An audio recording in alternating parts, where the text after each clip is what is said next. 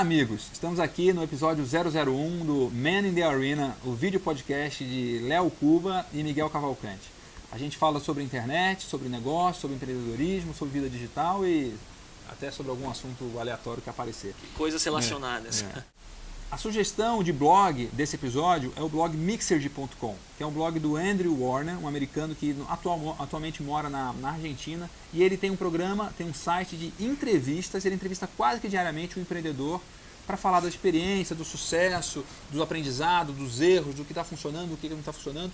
Empreendedores de vários, que estão em vários níveis, gente que acabou de vender empresa, gente que já, tem, já teve várias empresas, o Paul, Paul Graham que é, tem, já teve várias empresas, já vendeu, assessora várias. É, Seth Godin também é, entrevistou Seth Tim Ferriss, então tem bastante gente famosa. Tem bastante gente famosa, o, o, fundador da Wikipedia, tem uma série de entrevistas, mas é um negócio legal porque você tem um painel, você tem uma, uma série de entrevistas, se eu não me engano, tem quase 100 entrevistas já feitas que você pode ir assistindo aos poucos e você vai aprendendo com a experiência desse pessoal. É, é muito vi, bacana. Eu vi uma vez também, gostei bastante, o cara, um cara bem comunicativo, né? O Andrew Warner, eu vi acho que é alguma coisa de, de Seth Gold, mas eu não, não voltei a ver depois. Acho que com a sua dica eu vou dar uma, uma olhada.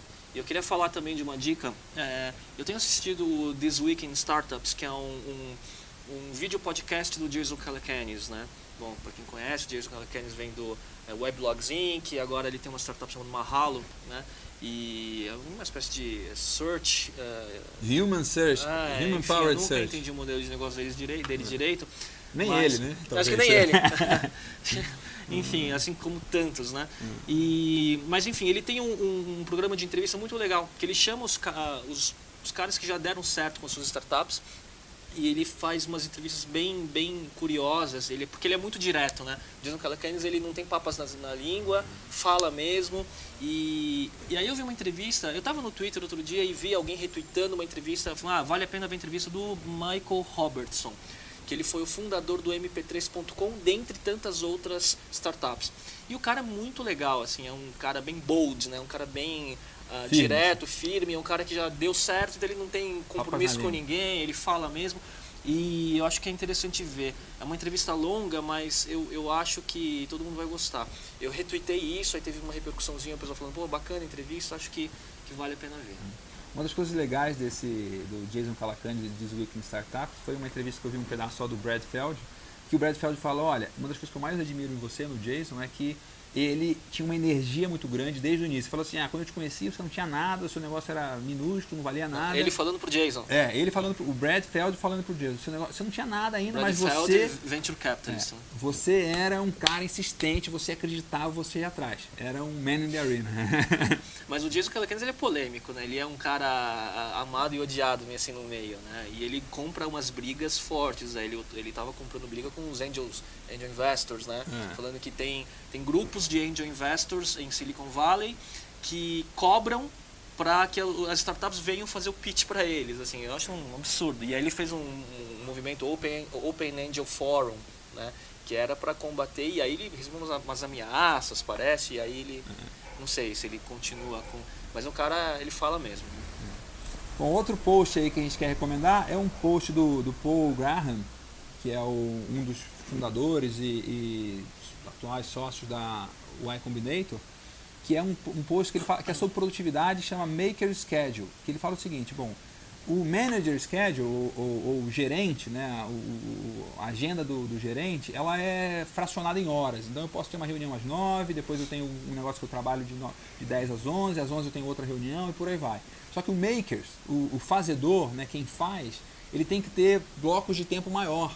Né? Então, é, ele precisa de uma manhã inteira para produzir. Quanto mais tempo, blocos maiores de tempo dedicado a, alguma, a, a um trabalho, vai conseguir produzir muito mais. Então, é uma das coisas que eu li recentemente, que eu acho que faz muito sentido, eu tenho procurado é, formatar o meu tempo nessa, dessa forma. Né? Às vezes tentando, tipo, à tarde, deixar para manager schedule, para marcar reuniões, fazer conversa tal, fazer um, um período mais picotado, mas de manhã trabalhar mais concentrado em fazer as coisas.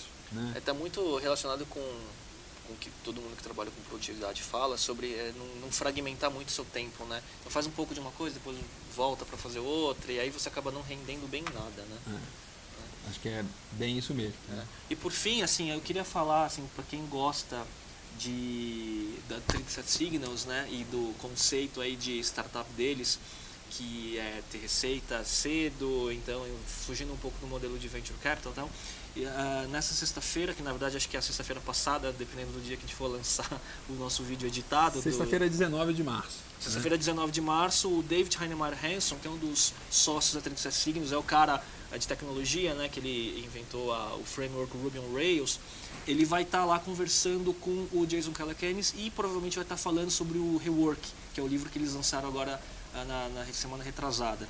Então, para quem curte, então, mesmo que não veja ao vivo, veja a gravação, que deve ser bacana o, o, o programa. Esse livro é um livro que resume as ideias dele, é um livro bem legal, a gente pode até falar num, num próximo, próximo episódio, episódio aí mas eu estou mais ou menos na metade do livro e tem muita coisa do blog do, da 37 Signos e tem muita coisa do primeiro livro deles, que é o Getting Real, é. que você pode comprar em PDF, você pode ler online no, no site, você pode comprar o paperback sob demanda, é, é e, bem legal. E tem uma crítica aí, né, que é, é eu tenho visto muita gente falar do rework, uh, tem muita gente uh, falando, uh, não lembro quais livros, mas que são, na verdade, um compêndio, como se fosse o, o blog requentado.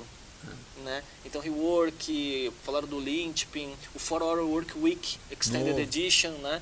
Então, é, então tem, tem uma onda aí de, de... Quando você acompanha os RSS né, via né, do, do, dos posts desses, do, desses é. produtores de conteúdo, quando você vai ver o livro, você vai ver que é a mesma coisa. É. Né? Então... Mas eu acho que até tem um valor nisso. Assim, eu gosto, às vezes, mais de consumir no livro, porque já teve um trabalho de curadoria de selecionar Sim. os melhores posts, os melhores textos, né? ordenar e tal. Então, às vezes, você consegue, tipo, ah, falar, bom, eu poderia isso, teria isso de graça no blog, mas você não vai ter o trabalho de, de selecionar o que, é melhor, ah, o que, é pior na ordem. Eu acho que é bacana. Assim, se você não lê com frequência, o, o, to, acompanha todo o trabalho deles, vale muito a pena ler o livro.